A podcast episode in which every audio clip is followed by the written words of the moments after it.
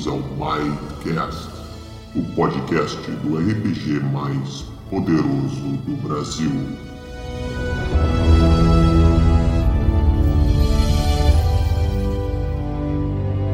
Olá, Might Bladers! Bem-vindos a mais um Mightcast, diretamente da quarentena autoimposta. Aqui estou eu, Luciano Abel, e o meu amigo Domênico. E aí, Domênico, a taverna fechada ainda? A taverna está fechada. Eu não estou numa quarentena autoimposta, eu estou na minha vida de ermitão de sempre. Agora que a taverna fechou, eu basicamente não vejo ninguém e eu estou muito feliz com isso. Tá bom, é o nosso druida. Trancado em sua torre. Vamos lá. Então, neste episódio, que nós estamos gravando pela segunda vez, né? Que a gente fez um episódio para falar sobre a errata do Might Blade, e a gente descobriu que tinha um monte de erro na errata e coisas para corrigir a mais que não estavam na errata, e a gente resolveu gravar tudo de novo. E vamos lá. Dessa vez a gente também está mais organizado e agora a gente vai falar sobre as questões de errata por tópicos. É, o Domênio está com a pauta na mão aí, então vamos lá. Tópicos, Domênico. Tópico 1, o que, que vamos falar? É, a, a, errata, a primeira coisa que eu quero falar sobre a errata é o fato de que a errata ela tem uh, um, um, uma lista de instrumentos musicais que a gente esqueceu completamente de colocar no livro. Então ele foi adicionado nessa errata. Tá? É, isso não é necessariamente uma errata, é só um. É, na verdade é uma errata, né? Porque a gente esqueceu. É, a gente não botou a tabela é, de instrumentos musicais do bardo no livro, né? A tabela de instrumentos musicais e faltou, e aí agora ela tá. Os instrumentos musicais estão no. no uh, na errata. Para aqueles bardos que estão perdidos e não sabem o que tocar, a errata tem a solução. Um ponto importante, algumas das coisas que nós vamos falar aqui já haviam sido colocadas na errata anterior, que já estava no, no ar. Essa aí é uma das coisas, inclusive e isso já estava corrigido no guia básico em PDF. Né? Uh, agora tem muitas coisas que a gente acrescentou agora depois de bastantes revisões que a gente teve aí dos nossos nossos apoiadores, nossos amigos aí que, que jogam e encontraram mais alguns problemas, inclusive os problemas mecânicos, que é o que a gente mais se preocupa em colocar na errata, né? Erro de português, uh, diagramação errada, um parágrafo ficou faltando, isso não importa. O, o importante é que a mecânica do jogo esteja corrigida, né? Então, assim que a gente terminar essa gravação, eu vou, eu vou corrigir todos esses detalhes no guia básico, em PDF, e tanto errata quanto guia vai ser encaminhado para o Thiago colocar lá no site e em alguns dias vai estar disponível para vocês. Então, então a... quem não tem o.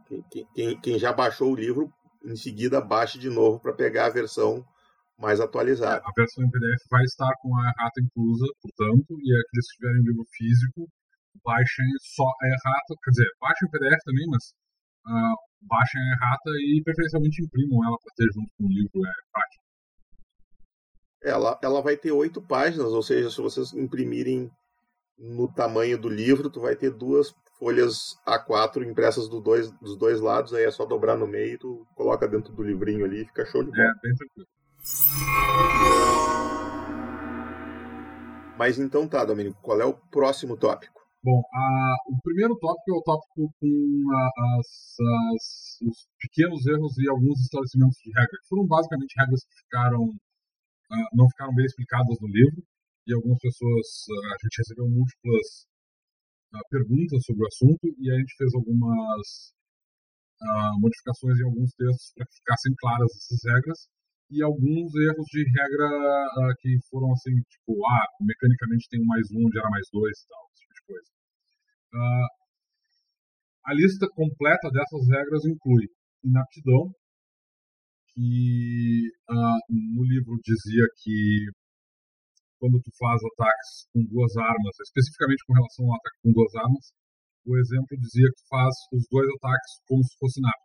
Na verdade, o primeiro ataque, aliás, um dos ataques vai ser feito normalmente e um dos ataques vai ser feito combinado. O jogador escolhe qual deles vai ser feito normalmente e qual vai ser feito combinado. E na parte de alvo específico, nos exemplos que tem no livro, em alguns pontos os multiplicadores estão somados em outros os multiplicadores estão multiplicados. Então a gente organizou isso para que eles se somem ao invés de serem multiplicados. Uh, além disso, isso especificamente na parte de regras. Na parte de equipamento, a Claymore e o Machado Pesado estavam com uma FN errada, que a gente. Na verdade, eles não estavam com uma FN errada, mas é que depois de vários jogos a gente se deu conta que deveria ter uma FN uh, para que não permitisse que nenhuma dessas duas armas fosse usada com, só com uma mão. A gente criou, inclusive, uma habilidade específica para. Não por um personagem comum. É. E depois tem o dano com duas mãos, quando o personagem tem FN suficiente para pegar uma arma com uma mão só, mas ele decide usar essa arma com as duas mãos, ele recebe um bônus de dano, que no livro ficou como mais 3, mas na verdade esse bônus é mais 2. E ainda para finalizar o, o, o, capítulo de equipamentos, o martelo de guerra estava com ilustração errada. A ilustração correta tá, tá no, vai estar tá errada. É só a questão de ilustração, mecanicamente ele está tá certinho. Só que a ilustração estava errada, era uma a ilustração de uma marreta em vez de ser um martelo de guerra. Aí depois a gente tem algumas habilidades que tem que, que precisaram de, de, de alguns esclarecimentos. Bestializar porque a gente alterou um pouquinho o texto, porque ela não deixava claro que o personagem podia usar a habilidade sobre si mesmo, ele pode. Então a gente deixou isso claro na descrição. Cura espiritual, que está como uma técnica, e uh, que está como uma magia. Na verdade, ela é uma habilidade técnica, então isso foi alterado. Uh, dançarino do ar é uma técnica, está como característica no livro, foi alterado. São só pequenas alterações que, que temos aí. A arma descrita no Dogma da Natureza é, diz que é um arco élfico. Na verdade, arco élfico é o nome do arco recurvo na versão 2.x do sistema. Uh, então, como o nome do arco foi alterado, a gente esqueceu de alterar no, no texto da, da arma da, da divindade no, no, no, texto do Dogma da Natureza. Então é um arco recurvo, não um arco élfico a forma animal 1 e 2 indicavam uma dificuldade para transformação, só que a habilidade não exige um teste, ela é automática, então essa parte foi, foi é um, uma frasezinha que estava perdida no meio do texto foi removida. Golpe devastador e investida forte, ambas indicavam testes de resistência, que de novo fazem referência a, a uma mecânica que existia na versão 2. Na verdade, uma mecânica que existia quando a gente fez o, um sistema de proficiências que acabou não entrando no livro. Na verdade, são testes de força não testes de resistência. Uh, golpe do vento indicava uma dificuldade, como se fosse uma magia. Não tem uma linha de dificuldade para golpe do vento, é só ler a descrição, ali está tá, tá a explicação de como a habilidade funciona. É só ignorar a linha de dificuldade. Invocar espírito animal uh, indicava a duração como se fosse uma magia, ele indicava uma duração uh, para uma para um selo místico, mas na verdade a habilidade não é uma magia, é uma técnica.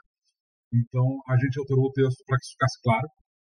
E finalmente, mais ou menos importante, presença real apresentava uma linha que tinha custo de mana, só que a habilidade é uma, é uma, uma, habilidade de suporte, então ela não tem custo de mana, e ela indicava dois tipos de criaturas no texto, que eram insetoides e aracnídeos, que agora que a gente está fazendo a revisão do, do Guia de Bestas, eles foram. Uh, os dois foram transformados em um tipo único que, que são os artrópodes. Então a gente alterou esse texto também para ficar de acordo com o Guia de Bestas. E, bom, essas regras todas que a gente comentou aqui, né, elas, são, elas têm a intenção de melhorar a experiência de vocês com o uso dessas habilidades e dessas mecânicas para que elas funcionem melhor.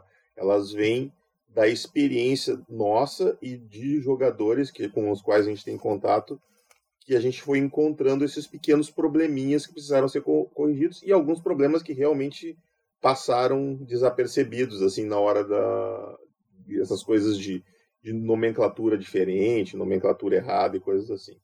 É, a maior parte dos, dos erros de, dessas habilidades, de, de, dessas questões que foram listadas aqui, foram pequenos erros uh, uh, de nomes ou esclarecimentos que a gente precisava fazer na, na, nas regras. Não teve mudanças muito radicais de parte mecânica.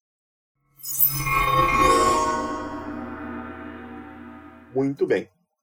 Próximo tópico? Requisitos errados. Uh, a gente teve algumas habilidades que tinham. Os requisitos eles tinham nomes errados por um motivo ou outro. Uh, arco voltaico tinha como requisito rajada elétrica, que é uma habilidade que não aparece no livro. Na verdade, a gente alterou o nome para Relâmpago 1 e esquecemos de trocar em arco voltaico. Então, a, o requisito correto de arco voltaico 1 no lugar de rajada elétrica é relâmpago 1. Coração da Montanha, a habilidade dos anões, fazia menção a vigor da montanha, que é uma habilidade que, de novo, não existe. Na verdade, a habilidade que ele estava indicando era Coração da Montanha 1. Estraçalhar que é uma habilidade do Xamã, tem como requisito combater com duas armas 1. Só que mais adiante a gente vai ver que houve umas alterações com relação à, à lista de habilidades do, do Xamã, e ele não tem mais acesso a combate com duas armas 1. Então o requisito foi alterado para Brigão, que é uma habilidade que ele tem e que teve uma pequena alteração mecânica que a gente vai falar mais adiante. Uh, integridade, que é a habilidade final do Paladino, tinha um monte de requisitos, deixava ela muito restritiva, porque os paladinos eles necessariamente precisavam pegar dois códigos específicos para pegar a habilidade final. Então a gente alterou os requisitos para que eles ficassem menos restritivos. Agora o personagem só precisa ter dois códigos quaisquer. Primas é a última habilidade que tinha um probleminha, que era o fato de que ele dizia que a, o requisito estava como clérigo, que é uma habilidade que não existe no livro. Na verdade, o requisito correto é acerta, que é uma habilidade que está na lista do sacerdote. Aí tem três habilidades uh, que têm uh, versões diferentes ao longo do livro. Elas são ataque do búfalo, golpes rápidos e língua afiada. Uh, o ataque do búfalo, a habilidade correta tá na lista, é a que está na lista do xamã, que é a habilidade que está descrita na, na errata. Golpes rápidos sofreu uma pequena alteração no texto para deixar algumas coisas mais bem definidas, então a versão que está na errata é que deve ser seguida ao invés das duas que, estão, que aparecem no livro. E língua afiada tem dois textos também, mas o correto é o texto que aparece na lista do bardo. Acredito que então é isso. Mais alguma coisa? Depois teve. Agora a gente entra na parte de revisões de fato, assim, revisões mecânicas que a gente fez por causa de experiências mecânicas, experiências de jogo que fizeram com que a gente alterasse algumas coisas nas regras. Perfeito. O, a questão do alvo específico ali, que a gente que tá marcando o ataque poderoso em vez de golpe devastador, tu já chegou a falar? Já, eu falei no começo do. Tá, tu, eu fiquei na dúvida se tu tinha falado. Então tá, beleza. Só para me marcar aqui. Então, então próximo tópico.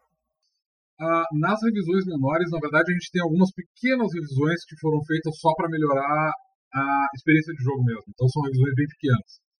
Ah, parecidas com as revisões que a gente fez, na verdade, com relação à FN da, da, das, das armas de duas mãos, eh, especificamente a Kalimor e o machado pesado. Só que essas aqui dizem respeito especificamente a habilidades. Uh, essas mudanças foram basicamente chamas internas 1, que é uma habilidade dos, uh, dos Fira. A gente adicionou enregelamento entre os efeitos que são removidos quando usa essa habilidade. É, é só um pequeno detalhe, mas faz diferença. Combate com duas armas tinha uma. É, ela estava bizarra do jeito que ela estava originalmente. Na verdade, ela passou por múltiplas revisões depois que, ela, que a gente lançou o, o livro. A versão que está no livro, ela tá, da, na errata, ela está mais, mais completinha. Mas o que a gente mudou, basicamente, que era mais complicado, assim, era o fato de que ela exigia necessariamente que tu usasse armas de dois tamanhos diferentes. A gente alterou um pouquinho o texto para permitir que o personagem use armas de tamanhos iguais, por exemplo, duas espadas curtas ou duas adagas, alguma coisa assim.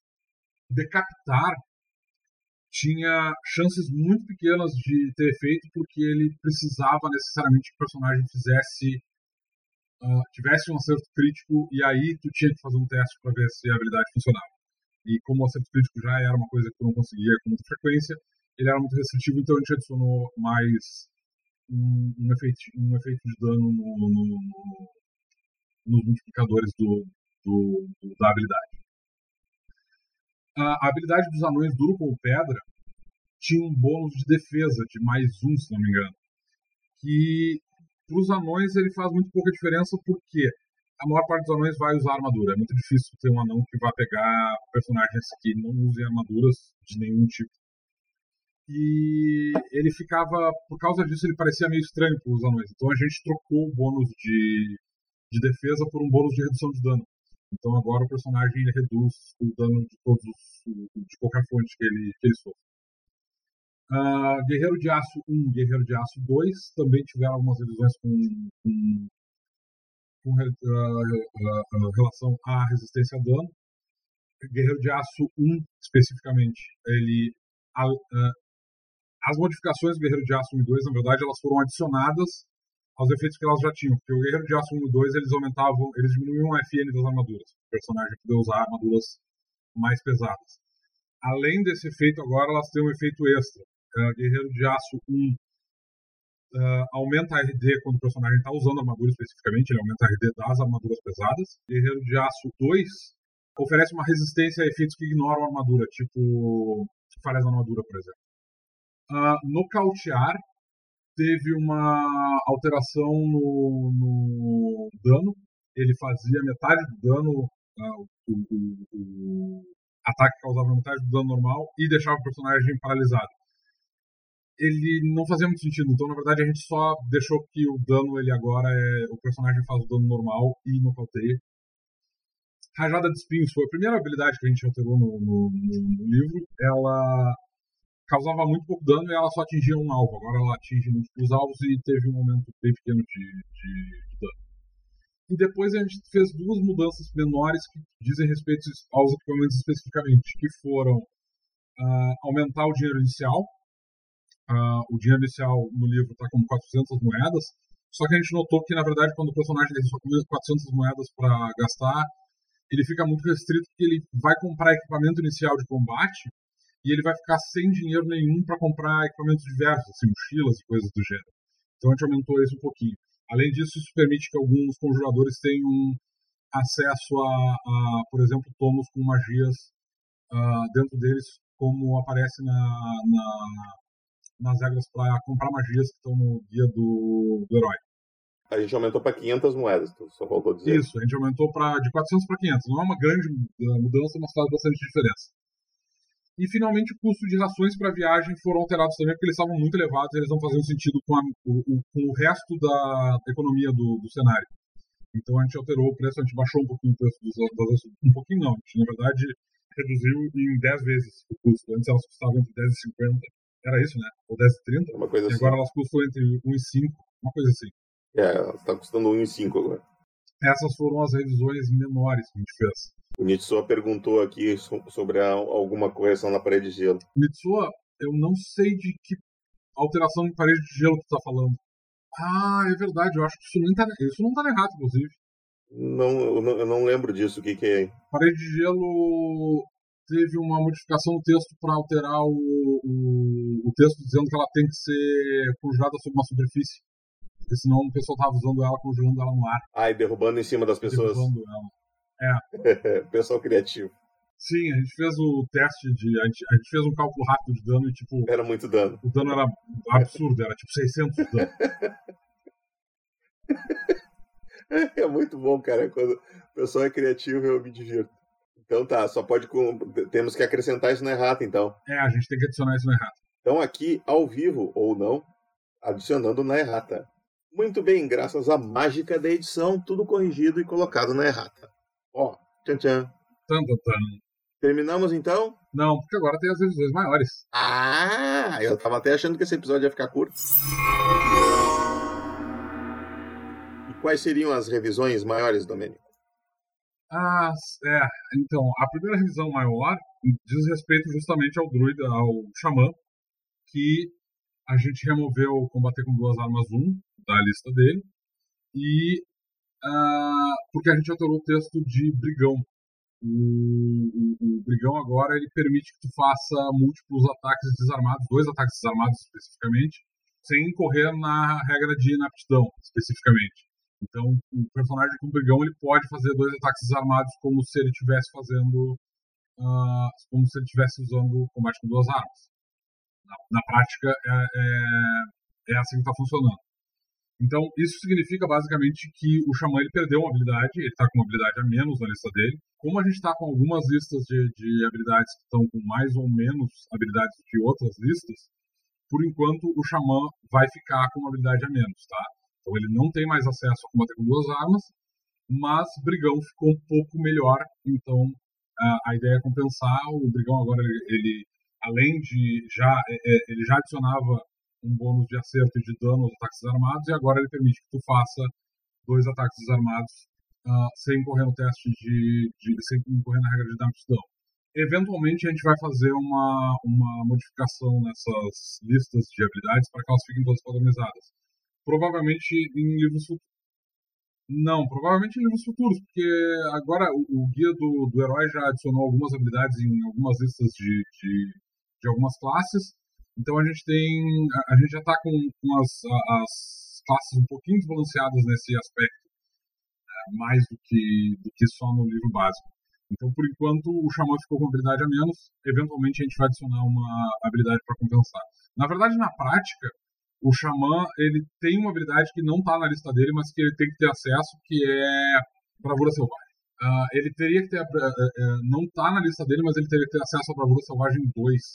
É então, você que está ouvindo o Mindcast já pode fazer isso no, nos seus xamãs. Tem nossa autorização. Não vai estar na errata. Então é só para quem escuta o Mindcast, exclusivo para você que é nosso ouvinte. Uh, então vai ter essa pequena falta de, de uh, vai ter esse pequeno desequilíbrio de, do número de habilidades do xamã, mas isso é um problema bem, bem pequeno, tá? considerando que ele uh, recebeu o brigão. Ele tem bravura selvagem em 1 um, e aí tu está querendo acrescentar o 2 ou o, o Axad disse que estava errado, ele botou errado, não entendi. Não, é, na Forja, na, na, na, na Forja, já, uh, o, o, o Xamã já tá com a Bravura Selvagem 2 na lista dele.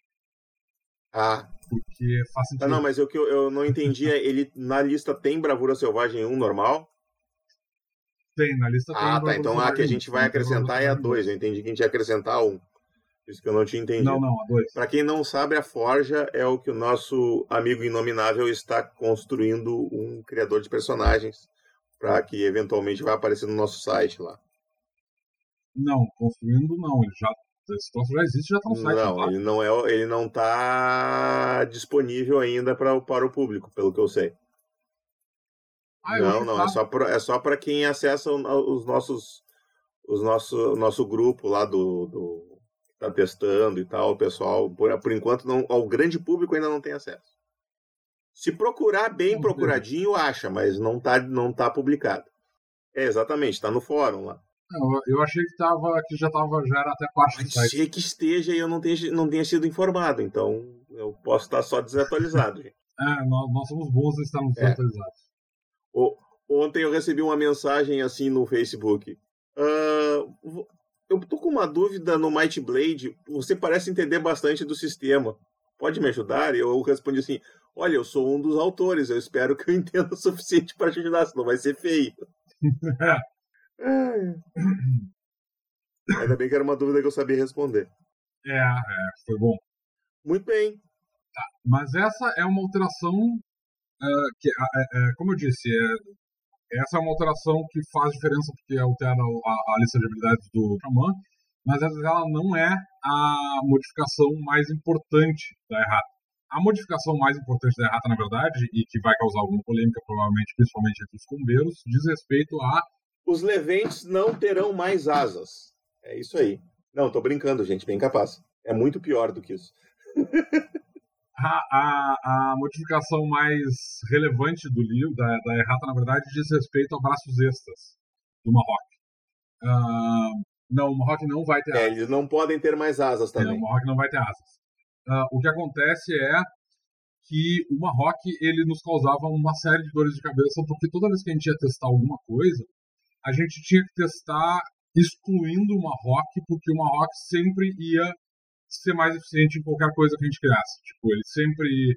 Qualquer coisa que não tivesse ligado especificamente a, a realizar magias, porque uma rock tem. Uh... É qualquer coisa que necessitasse de braços, na verdade. Né? É, qualquer coisa que necessitasse de braços. Uma rock era uma, uma curva fora da. Era uma. uma como é que chama? Ponto, ponto fora da curva. Ponto fora, fora da curva. Porque o fato de ele ter braços extras dois que permite que ele tenha um ataque extra, fazia muito diferen muita diferença na quantidade de dano que ele causava por turno e de como funcionavam as habilidades. Ele era sempre a exceção.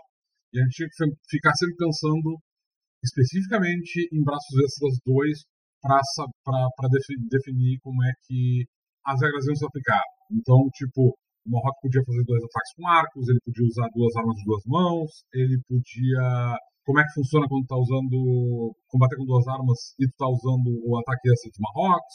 Então, é, causava muita confusão. Então, o que a gente fez, na verdade, foi a gente extinguiu uh, Braços Extras 2 e agora o Marrock ele tem uma habilidade única que se chama Braços Extras, que inclui as uh, características de Braços Extras 1 como estão no livro, e algumas características de braços extras 2, especificamente os bônus referentes a testes de agarrar e, e, de, e de escalar. Mas ele não tem mais ataques extras devido a ter quatro braços. Ou seja. O que ele pode fazer é usar duas armas de duas mãos. Não, ele não pode. Justamente esse é o problema. Pode? Esse era um dos problemas que ele tinha. Ah, tá, eu li errado aqui. Ele ficou menos complicado para nós como desenvolvedores e ele ficou menos roubado para o pessoal que gosta de combar Marrocos com. Não, ô, Domênico, só te corrigindo aqui, ó. Vou ler o texto que, que, que tá na errata. Assim, os Marrocos agora só terão uma habilidade de braços extras, que une as características de braços extras 1 e 2, mas sem permitir ataques extras. Mas permite que o personagem utilize duas armas de duas mãos ao mesmo é, não, tempo. Tá, beleza. Uh... Foi o que eu disse. Porra, tu disse que não. Ai, meu Deus do céu. Foi isso que tu disse? Foi. Ele pode usar duas armas de duas mãos. Porque isso não causa um ataque extra, só permite que ele faça, do, faça dois ataques com duas armas de duas mãos, o que normalmente não é possível. É, na verdade é possível se o personagem tiver gigantismo. É, muita força, né? É. Na verdade, muita força não faz diferença. O personagem tem que ter gigantismo para poder usar duas armas de. Ah, sim, mãos. sim, sim, sim. Então, ele, o, o, o, o Marrock, ele não tem mais dois. Uh, ele não tem mais ataque com. Ele não tem mais um ataque extra, como ele tinha antes, com braços extras dois, mas ele ainda pode usar. E não existe mais braços extras dois, né? É, não existe mais braços extras dois, agora só tem uma habilidade de braços extras que dá alguns bônus para agarrar e segurar e permite que o Marrock use duas armas de duas mãos, por exemplo. Uh, essa, essa habilidade, na, o, o fato de ele poder usar duas armas de duas mãos não faz não é tão complexo no sistema porque a habilidade de gigantismo que está no guia de Tebrim, se não me engano, ela também permite isso, né? O personagem pode usar duas armas de duas mãos, cada uma com uma mão só no caso. Então não altera tanto assim a, a, a mecanicamente não altera tanto, não, não causa tanto problema com relação aos Marrocos. Então isso para nós, como desenvolvedores, vai sanar muitos problemas. Porque na verdade o grande problema do Marrock era ele ter um ataque extra de graça, que ninguém mais tinha acesso, então a gente sempre tinha que pensar no Marrock e o Marrock sempre ia dar mais dano que todo mundo. E todo mundo jogava com Marrock de quatro braços, que era um pé no saco. Muito bem, e me diz uma coisa, Domênico, se o cara for um Marrock com braços extras e gigantismo, ele pode usar quatro espadas? Pode, ele pode usar quatro espadas, mas ele ainda vai poder fazer ataques com duas delas. Com duas delas, beleza. Só para porque eu tenho certeza que alguém pensou nisso. É, o, o, uma combinação que o Marrock ainda pode fazer, apesar de todas as questões, é, por exemplo, com quatro braços ter usar um, um braço para segurar um escudo, um braço para segurar uma arma de uma mão e outro, os outros dois braços para segurar uma arma de duas mãos. E aí ele vai receber um bônus de, de defesa bem relevante, além de poder fazer dois ataques por turno. Isso, isso ainda é uma coisa que só o Jupan, o Jupan isso, isso ainda é uma coisa que só o Marrock pode fazer. Ele também pode usar uma espada de duas mãos e um arco. Ele ainda pode usar uma arma de duas mãos e um arco. É, pode. É sempre interessante. Ataca a distância um cara lá e dá uma porrada num cara aqui. Não sei se ele pode. Bom, se bem que as águas não dizem nada ao contrário. Eu não deixaria, mas é possível. Por quê? Porque o quê? Por que, que não? Porque eu acho que essas regras elas se aplicam a combates corporais, mas eu não acho que elas se aplicam a combates de longa distância. É braços extras, cara. Bom, é, é uma questão de, de, de ver caso a caso, mas é. Sei lá, dois arcos não me parece válido. Enfim. Não vejo, não vejo grande problema nisso também, mesmo porque o Marrock tem agilidade baixa, então ele provavelmente vai errar mais do que vai é. acertar. Então, é, mais alguma coisa de mudanças profundas? Não, na verdade essa é a última alteração, alteração que tem na rata. Beleza. E o que, que, sobre o que mais a gente vai falar nesse programa que tem meia hora só? É, então eu tentei acelerar para a gente poder falar das coisas todas sem entrar em, profundamente em nenhum assunto, justamente para não fazer um episódio muito longo aparentemente eu meio que dei. Eu, na verdade, não é só isso. Eu tô com um gato doente, eu tô esperando a resposta da minha veterinária, então eu também não tô muito focado na gravação. Eu tô com um olho aqui e um olho no celular para ver se a minha veterinária me responde. Então eu tô um pouquinho fora de foco. Nós estamos nas entre os nossos apoiadores e os nossos estamos conversando aqui sobre uma adaptação extraoficial sem fins lucrativos, deixar isso bem claro, de Star Wars para Might Blade. Então não vamos incorrer em nenhum direito de copyright aí. Tá? E eu quero usar essa adaptação para testar a regra de proficiência que eu, pelo menos da maneira como eu montei ela, eu inclusive quero que o Domênico dê uma olhada, pra, porque ela está um pouquinho diferente da regra que ele estava usando a gente usar isso até como não, não ficar totalmente inútil, não que não, não, não, se divertir jogando Star Wars não seja útil, mas para ser útil para o sistema, para eventualmente a gente lançar uma, uma, essa variação da regra de, de proficiências no nosso cenário, talvez até no Terras Lúgubres, né, que é o plano, era o plano original. Uh, então, comentar sobre isso, e isso está lá no nosso, no nosso, para os nossos apoiadores, exclusivamente, por enquanto, para os nossos apoiadores uh, darem uma olhada e irem conferindo a parte das regras de proficiência, eu já, as proficiências propriamente ditas eu já coloquei lá. Uh, e agora é só uma questão de ajustar as habilidades que a gente vai usar. E outra coisa é que eu pensei num nome para os antecedentes. A gente estava pensando, falando sobre isso em off outro dia, uh, que eu quero usar a regra de antecedente como sendo uma regra uh, integrada ao sistema e não opcional. E a ideia é eu vou chamar de vocações, não de antecedentes, que é a coisa que vai orientar aquilo que o personagem vai ser. E aí ele vai complementar isso com a classe. Então vai ser vai ser, digamos assim, a classe propriamente disso vai ser uma combinação da vocação com a classe. Então, o tipo de caçador de recompensas que tu vai ser vai depender da classe que tu vai escolher. Tu vai escolher a vocação caçador de recompensas e aí tu vai escolher uma classe que complemente o que tu o tipo de caçador de recompensas que tu quer ser quer ser um, um, bom rastreador e tal, tu pega Scout. Tu quer ser um bom piloto para perseguir os caras pela galáxia, tu pega piloto. Tu quer ser um bom atirador, tu pega atirador. Essa é a ideia que eu estou trabalhando no momento. Né? Não sei se vai ficar assim até o final, mas por enquanto é isso. O que tu acha, Domingo? Cara, eu não tive tempo de. Escolhendo ao vivo eu aí. não tive tempo de ler as regras, então eu, eu não quero dar uma opinião uh, de segunda mão, né? Não, não, não dar uma opinião baseada no que tu está dizendo sem ler as regras de fato. Uh, pra, eu, eu, acho muito difícil fazer o um julgamento eficiente de um material sobre o qual tu ouve falar ao invés de tu ler o material e poder fazer uma, uma... Mas, mas, o que, que tu acha da ideia da gente usar isso como teste de, da regra de proficiência? da regra de proficiência, cara, assim, tipo, na verdade as regras de proficiência eu já testei e retestei elas exaustivamente, eu sei que elas funcionam como elas existem. Na verdade, o, a parte de exemplos de testes do, do guia básico basicamente é uma é uma versão uh, como é que eu vou chamar isso costurada e colada da, da, é, é a versão pobre do, do, do, sistema de proficiências porque tu precisa ter isso no sistema, né? Para saber o que, que tu pode fazer. Mas, enfim, eu, eu sei que o sistema de proficiências funciona porque não só testei na época que, gente, que eu estava escrevendo a Dragon Cave 10 e 11, mas eu continuo usando as minhas até hoje porque ela continua funcionando. Então, eu nunca, eu nunca abandonei a, as proficiências. Eu, eu, uso ela no lugar dos exemplos de teste porque nos meus nos, nos quais eu mestro ela faz mais sentido.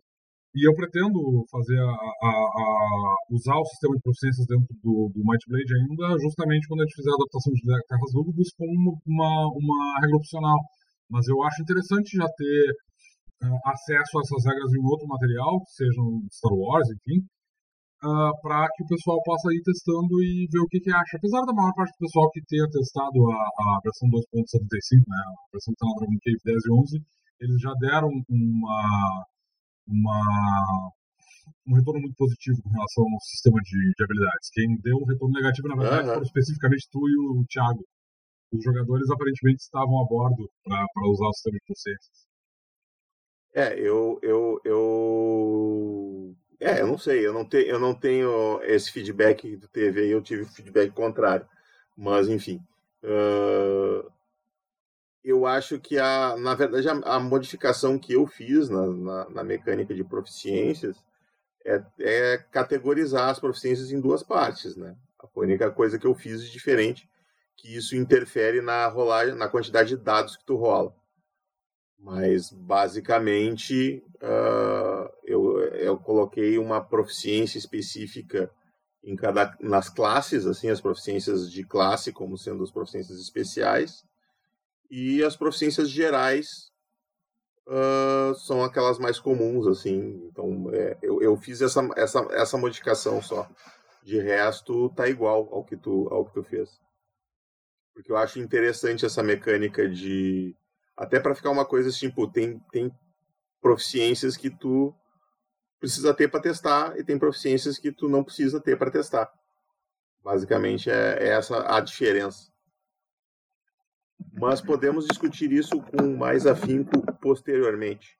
Não, eu acho que a gente pode até fazer um, um podcast especificamente sobre essas regras e tal para uh, ah, eu acho que rende um, um, um podcast falar especificamente sobre essa Eu também acho, acho, acho interessante. Então, e aí eu vou ter tempo para ler as regras e tudo mais.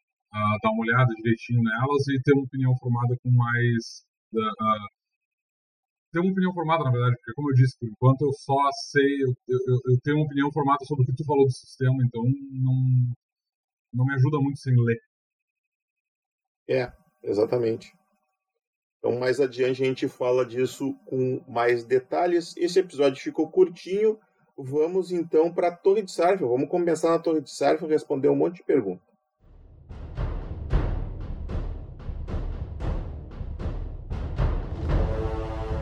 Torre de Sarfion. Vamos lá. Primeiro vamos começar com a pergunta que o Sua fez aqui ao vivo, porque é nosso apoiador, então ele está ouvindo ao vivo a nossa gravação. E se a gente colocar a, a parede de gelo na beiradinha de um precipício, assim, e aí só dá aquele topa derrubar ela em cima de alguém que estiver é, passando? É, então. Uh, Pode? Parede de gelo a gente teve que adicionar ela na reta também, porque uh, o pessoal estava usando para conjurar a parede de gelo no ar, né? uh, sem estar tá ligado a uma superfície, e aí a gente fez um cálculo rápido e tu dava tipo 600 de dano com uma parede de gelo caindo em cima da cabeça de alguém. E aí era um pouquinho exagerado, pouca coisa. Assim, isso, isso meio que matava é, alguma coisa, né? Algum, como, algum, como diz o Juban, era dano suficiente. Uh, então a gente teve que alterar isso na, na, na, na, parede de gelo. A parede de gelo vai estar na errata também, dizendo que ela tem que estar fixada em uma superfície de forma uh, firme. É, tem que tá, estar tá firme. Se tu, se tu puder dar um totó e derrubar, ela não pode ser criada. Ela tem que estar tá firmemente ligada ao chão. Tu até, tem que ter, tem, até pode tem, tem que ter alicerce. ela de uma maneira que ela seja derrubável. O problema, o ponto, meu ponto é que nesse caso, o cara sempre vai poder sair de, da frente da parede. Sei lá, eu, eu não é, é se, se, for um ataque surpresa, uma emboscada, assim, eu deixo. É, mas é que uma emboscada com uma parede de gelo, boa sorte. É, o cara vai ver que, que será aquele troço branco que tá lá em cima, hein? Gigante que tá lá em cima. Né? Melhor a gente não passar ali é, embaixo. O, o, fato é que a parede de gelo não é fácil de ser derrubada, então não dá para conjurar ela no ar e ela tem que ser conjurada em da superfície onde ela esteja firme e fixa. Ela é uma parede de gelo, não é uma placa de gelo no ar.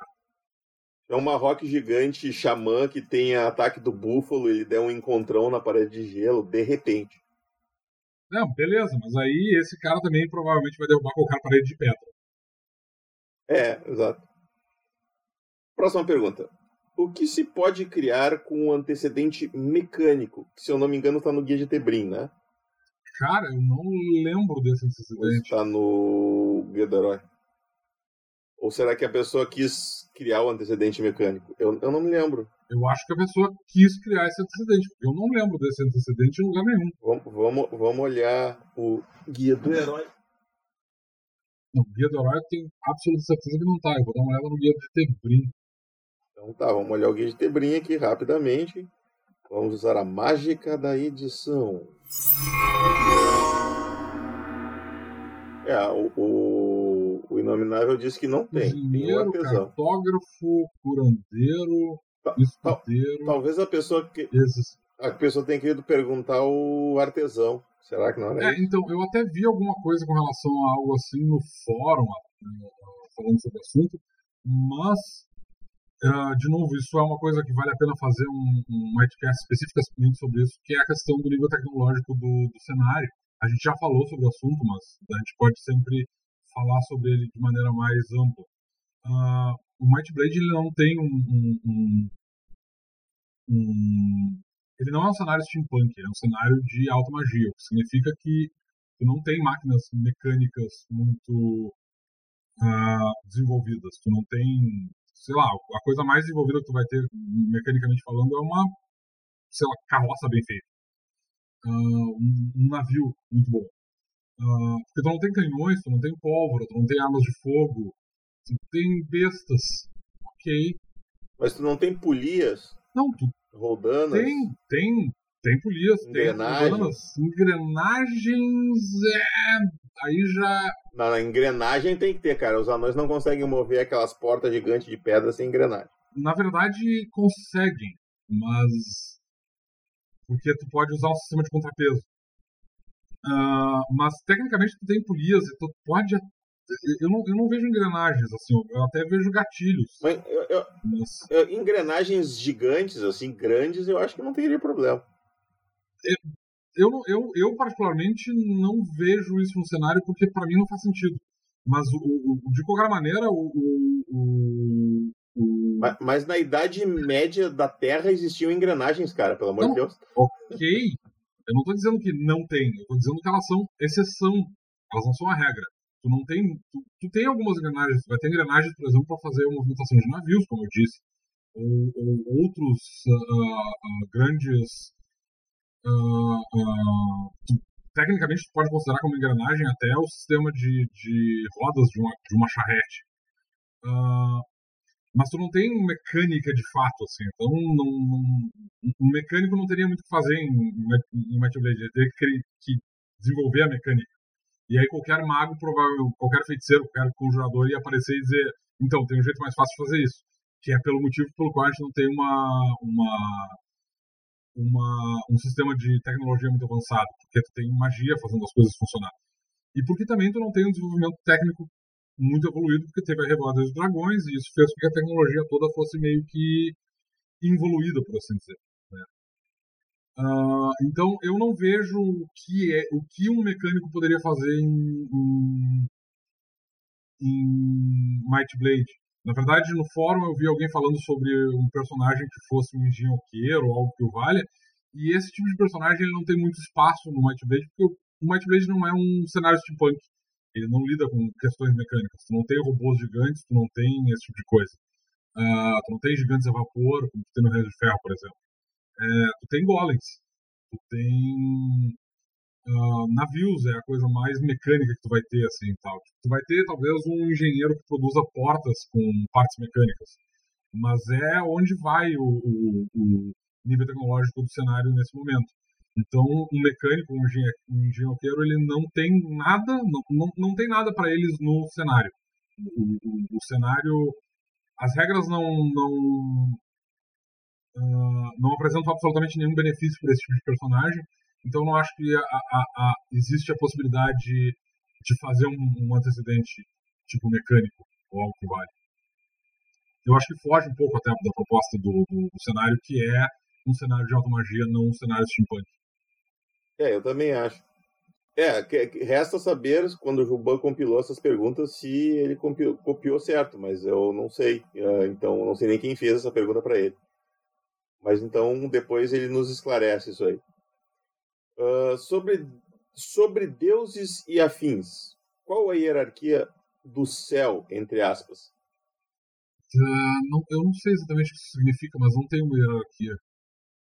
Eu, eu, é, eu acho que ele está querendo saber assim qual deus, se os, todos os deuses do panteão têm o mesmo status, se um deus é mais foda que o outro, se eles, eu acho que eles não têm uma hierarquia, eles têm funções, né? Cada deus cuida do seu quadrado. É, né? Mirá, Denala e, e, e Latelan, é, não é Latelanes, é Helenes, elas têm mais uh, influência no cenário como um todo porque elas têm mais seguidores. Mas em termos de poder, não, tu não tem classificação assim. As divindades elas são uh, se, tu botasse eles todos num, num, num ringue para brigar, ia dar empate. Basicamente é isso. Tu, tu, não, não, não tem uma diferença de poder entre as divindades entre si. O que tem é uma e, diferença e entre vale... a influência das igrejas, porque Denala, Amirá e, e Helenes. Helenes, obrigado. Elas têm mais influência no, no, no, cenário do que as outras divindades. Mas não tem, não tem classificação. Assim, é, quando tem... tu diz no cenário, tu tá falando de Tebrim, né? Não, eu tô falando de Dracon como um todo, porque. Eu, eu tinha a impressão que entre os elfos a, a Latelanes era mais importante que Denala e Mirá. Então, mas é esse o ponto. Tipo, uh, entre o, o, um povo ou outro, tu vai ter uma dessas divindades que vai ser mais importante, mas aí, tipo, por exemplo, entre o Juban e Gaia, Mirai é mais importante. Na, a Rog, na verdade, é mais importante, que é um aspecto de Mirai. Uh, então, varia, entende? Mas essas são as três divindades que têm mais importância no cenário como um todo. Em geral, essas são as três divindades que têm. Uh, cujas igrejas têm mais alcance, cujos templos têm mais seguidores, têm mais influência. As outras divindades também gozam de muita influência, mas não é não tão ampla, né? É, é só isso. Então as igrejas podem ter uma, uma, um alcance um pouco, um pouco diferenciado, mas as divindades em si elas não têm nenhum tipo de, de diferença de poder. Um, um sacerdote de, de Sarfion, por exemplo, ele vai ser uh, tão poderoso quanto um sacerdote de Mirá se ele tiver o mesmo nível, basicamente. Não tem Deus mais poderoso. Divindades, cara. Eles podem fazer o que eles quiserem. É isso aí. Ah, como o, uma questão interessante também que a gente pode comentar aqui é que os, os demônios, eu não, não, não sei se a gente ainda está usando esse termo, os infernais, eles têm tanto poder quanto as divindades, certo? É, na verdade. Não influência. Eu tô falando de poder. Assim. Se tu colocar eles no mesmo ringue. Se, assim. É que tu tem infernais. Uh, da mesma maneira como tu tem Uh, os infernais que vêm ao plano físico, eles são diferentes dos lords infernais que tem. Dos lords infernais, também vem aos é, lords infernais. Os lords infernais, eles têm... Eles equivalem em poder aos, aos Sim, deuses. eles equivalem em poder aos, às divindades, sim. É, os, os... São os nossos deuses malignos, por assim dizer. Os primordiais, que são, no caso, as divindades infernais, elas têm o mesmo nível de poder dos, dos das divindades, dos celestiais, no caso. Tu tem basicamente três, uh, uh, três áreas de atuação. Tu tem os celestiais, que são as divindades, né? É, Mirá, Helenes, Sarfion, uh, a Hog. Tu tem os primordiais, que são os, as, as divindades infernais, né? Dos planos inferiores. E depois tu tem divindades que são pouco estudadas e, e, e não tem um termo específico para elas ainda, que são as, as divindades dos planos uh, elementais. Na verdade, elas são consideradas como especificamente fogo, frio e eletricidade. Né? Elas, é, é, é, elas são divindades em si próprias. Então, essas, essas entidades todas têm o mesmo nível de poder. Elas não têm como brigar entre si, assim, ou algo que vai. Na elas nem têm como, porque elas têm barreiras que impedem que elas entrem em contato umas com as outras. Mas a gente vai falar sobre isso bem extensamente quando a gente uh, uh, no, no, no, no Guia dos Planos? Uh, a próxima pergunta é um tanto quanto genérica, eu não sei como responder ela. Como funciona a energia dos sacerdotes? Não sei o que a pessoa quis dizer com isso. Eu não, também não sei. Se ele está se referindo à humana, eles usam para fazer magia, funciona exatamente da mesma maneira que para os feiticeiros. É. Uh, ela não tem diferença. O, o esgotamento físico que o sacerdote recebe por fazer magia, perdendo mana, é o mesmo do é o mesmo do, do feiticeiro. A diferença está no que ele está gastando, né? Eu, enquanto o, o, o, feiticeiro gasta fazendo cálculos mentais e, e desenhando uma runa no ângulo certo, o sacerdote está fazendo preces e desenhando desenhozinhos bonitinhos no seu selo. Mas esse, na, na, no resultado final é o mesmo. Ele cansa gastando mana. É, é basicamente o mana dele é a concentração que ele precisa para demonstrar sua devoção com relação à divindade e poder uh, é, canalizar a energia dessa divindade através de magias, né? Mas é é, é, como eu disse, é igual que o feiticeiro. O, o, o, o, cansaço que ele vai experimentar ao canalizar magias é exatamente o mesmo cansaço que o feiticeiro vai, gastar, vai, vai experimentar canal, eh, produzindo magias arcanas. E a outra pergunta também fo focando em sacerdote é: se um sacerdote é enviado aos planos inferiores, ao inferno, ele perde seus poderes? Sim. Sim? Sério?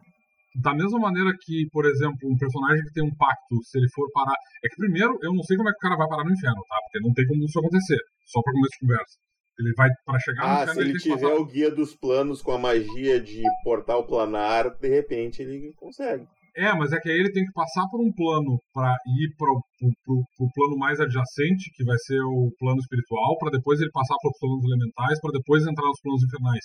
E aí fica a pergunta por que, que ele faria isso? Sendo ah, pois um, é. um... É, exatamente. Isso, isso, um isso aqui é um, mestre, é um mestre sacana querendo sacanear os jogadores, cara. Essa Bom, mas aí o mestre tem que saber se o cara quer fazer isso na mesa dele e o mestre tem que decidir qual é a consequência. Não tem a ver com. Eu, eu, eu digo assim, ó, se tu vai fazer isso com os jogadores, se tu quiser que, a, que o jogo tenha graça, deixa ele usar os poderes e impõe uma dificuldade maior, porque ele tá mais longe do deus dele. Sei lá. Uh, mas não faz isso, cara. Não, não faz isso com, com o sacerdote, coitado dele. É, mesmo porque se ele tiver. Se o sacerdote vai parar no inferno, é, para mim ele vira tipo um, um, farol, assim, do tipo, olha, energia divina aqui. E, e, tipo, todos os infernais em quilômetros de distância vão na direção dele e ele vai ser uh, destruído em segundos. Sei lá, eu não consigo imaginar. Eu, eu não sei por que um sacerdote entraria no inferno honestamente, não, tem, não, não vejo um único motivo para isso acontecer. É, ele provavelmente está pensando numa campanha meio Percy Jackson, sabe? De ir pro inferno, enganar o deus do inferno e pegar um item que tá lá para fazer tá? quests extraplanárias. É, bom, o inferno não é um lugar para fazer isso. Resol resolva problemas que, que você mesmo criou, não, não nos incomode com isso. É, exatamente. Se o cara quer fazer esse tipo de coisa, cara, hum, não tem como a gente responder porque isso é um troço que a gente a gente não tá a gente não tá nem sequer oficialmente preparado para responder essa pergunta porque a, a, o guia dos planos a, não está pronto. A gente está desenvolvendo sistemas para viagem eu, eu agora. disse eu disse o guia dos planos não está pronto. Meu Deus, deu deu um tilt aqui. Mas vamos lá. É, a gente está desenvolvendo o sistema de, de viagem planar nesse momento, assim, não tem nada pronto ainda. A gente não pode dar uma resposta definitiva sobre o assunto. Mas e eventualmente poderemos. É, eventualmente a gente pode responder isso com mais com mais propriedade. Nesse momento, não. A minha opinião basicamente é essa: o sacerdote vai parar lá, ele não consegue fazer magia, ele tem um monte de energia uh, celestial brilhando nele. Dois segundos depois que ele entrou no inferno, ele foi estraçalhado e tem pedaços dele espalhado, espalhados por sei lá, no, no, dentro, no, sistema digestivo de demônios no, em quilômetros de distância. Última pergunta bem interessante, uma pergunta que gerou várias discussões no nosso, no nosso grupo de WhatsApp. Um paladino com o ideal de justiça deturpado ainda é um paladino da justiça? Os fins justificam os meios? Eu preciso de um exemplo. Ah, uma lei, uma lei que seja considerada aos, aos olhos aos nossos olhos injusta e tirana, por exemplo? Aos nossos olhos de quem? Pois é, esse é o ponto, Domênico. Esse é o ponto da pergunta, não está entendendo? Ele ele tá aqui com a cabeça de que o paladino da justiça é aquele paladino da justiça, daquela justiça de ser bonzinho, e não ser malvado. E a gente discutiu, eu queria trazer, aproveitar essa pergunta para trazer para nós aqui aquela discussão que a gente teve no, no, no grupo lá, né? Paladinos ah, tá. da Justiça não são paladinos bonzinhos, que são, são legais e, e cantam e, e, e soltam arco-íris pela bunda e, enfim, não é assim que funciona. Paladinos da Justiça seguem a lei, seja ela qual for. É a lei da onde eles estão, do reino que eles vivem, a lei que eles aprenderam, ou a lei da ordem em que eles estão inseridos. Qual lei é essa? Depende do mestre. Ele tem que definir que lei é essa. É, o, o, o jogador, na verdade, eu, eu sempre digo para os jogadores, uh, aliás, para os mestres que eu conheço, eu sempre faço isso, mas eu sempre digo para os mestres que eu conheço que é, é, bastante interessante sempre fazer uma sessão zero com os jogadores para definir algumas questões relevantes, como, por exemplo, o que significa exatamente para um paladino os códigos que ele segue. Porque um, um, personagem ele pode ter. Eu lembro dessa discussão, a gente inclusive entrou nessa, discussão, né, nessa questão. Tipo, um, um, personagem ele pode ter para ele que ele quer fazer um personagem que acredita na justiça e a justiça para ele é aquela justiça dos direitos humanos, né? Aquela é a justiça. Ela não é a, a, necessariamente a lei do reino onde ele está, e aí ele vai agir como uma espécie de. de talvez, né? Ele, ele, ele pode chegar a agir como uma espécie de justiceiro dentro da sociedade onde ele está inserido. Por outro lado, tu pode considerar que o personagem acredita que as leis são aquelas leis que são leis seculares, ou seja, se as leis foram ditadas por um, um sistema confiável de, de governo, então essas são as leis que têm que ser seguidas. E ele segue essas leis. Mesmo que aos olhos de outras pessoas essas leis pareçam erradas. Então tu pode é, Se a lei exemplo... disser que o, o, ladrão tem que ter a mão cortada e que a, a adúltera tem que ser apedrejada em praça pública, ele não vai ver isso como uma coisa ruim. Ele vai ver isso como uma lei que deve ser seguida para ele e isso vai ser justiça. É, esse é o status quo que tem que ser mantido. Se essas leis existem dessa forma, é, elas têm um bom motivo para existirem assim e ele vai seguir essas leis. É, isso, inclusive, causa um certo problema quando tem, por exemplo, eu tenho um paladino e ele tem o Código de Justiça, só que ele é arcanita. E aí ele vai para Tebrim. E, obviamente, o sistema de crenças de Arcânia e de Tebrim são completamente diferentes, em algumas, algumas uh, questões, inclusive, opostos. E aí, tipo, ele vai perder os poderes porque ele está num, num, num, reino que não acredita na justiça que ele acredita, ou ele segue com a, a, a, o acesso às habilidades? Essas são discussões que os mestres têm que ter com seus jogadores que têm acesso a, esse, a esses códigos. Isso não se aplica só ao, Código da Justiça, se aplica a vários outros códigos, na verdade. E isso Exatamente. não se aplica só aos códigos. Isso também se aplica, por exemplo, a dogmas, no caso dos sacerdotes.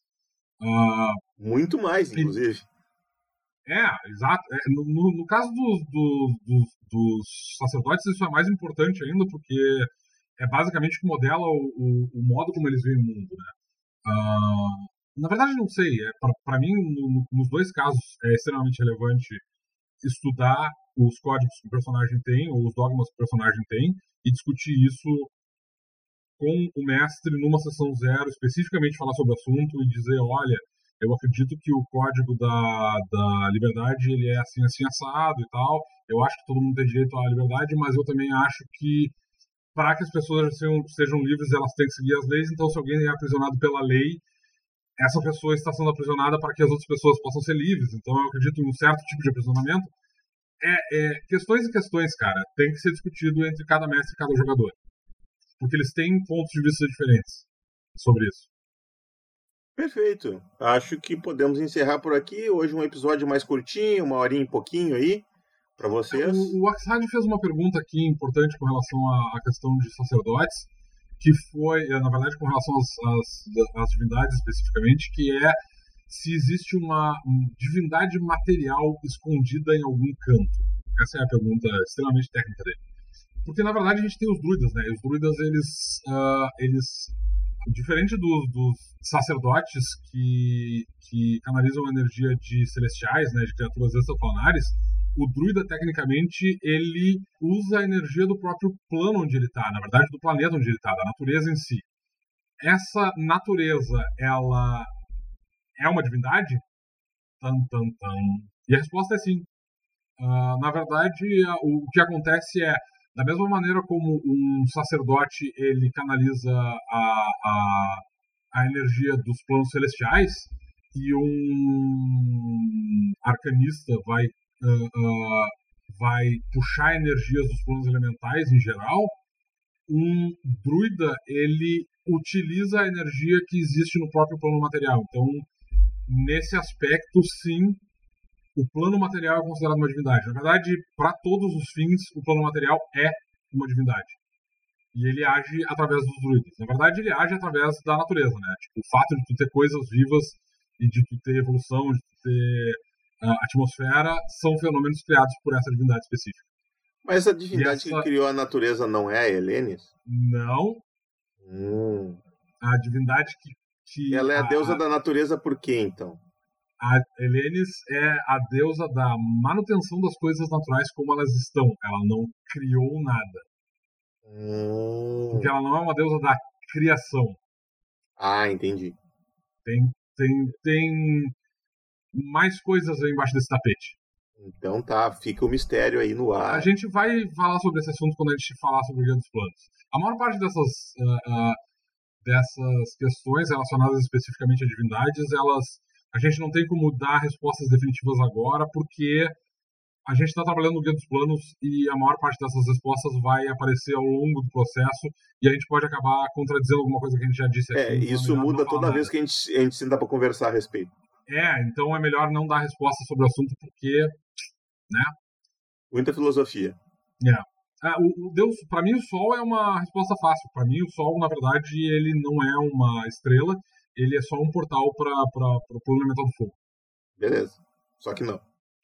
Não, mas é, meu ponto de vista é meu ponto de vista. É... Beleza. É, eu joguei uma aventura muito boa uma vez de, de extraplanares jogando em D&D que nós tínhamos que uh, ir até o plano elemental do Sol, impedir, é, plano elemental do Fogo e impedir que um grupo lá de necromantes extraplanares destruíssem o Sol primordial, que era o Sol que acendia todos os sóis de todos os, os universos. E aí eles iam criar a escuridão eterna.